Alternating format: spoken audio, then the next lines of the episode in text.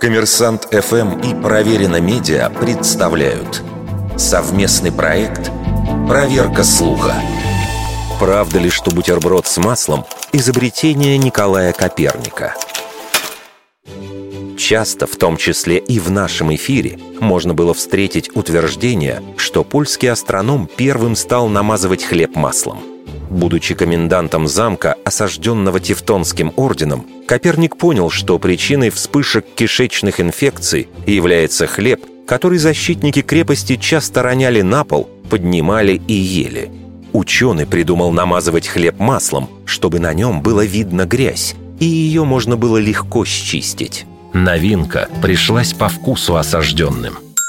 Так, благодаря великому астроному, появился бутерброд. Думайте иначе. Коммерсант ФМ. Источником этой истории на русском языке стала публикация в журнале «Наука и жизнь», а она ссылается на статью 1970 года в журнале Американской медицинской ассоциации. Репутация ее авторов Артура Кунина и Сэмюэла Хенда сомнений не вызывает. Один – известный медик, другой – уважаемый историк – вызывают сомнения их источники. Ссылаются они на современников астронома, среди которых некий глава гильдии аптекарей по фамилии Бутеннат. Он-то, по заявлению американских ученых, продолжил опыты Коперника, и процесс намазывания хлеба маслом был якобы назван по его фамилии. По-английски это «баттеринг».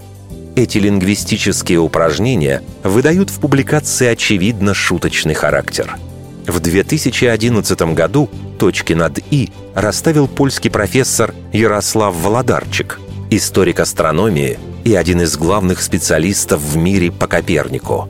Эксперт с уверенностью заявил, американская статья 70-го года – это розыгрыш, никакой истории с бутербродами не было.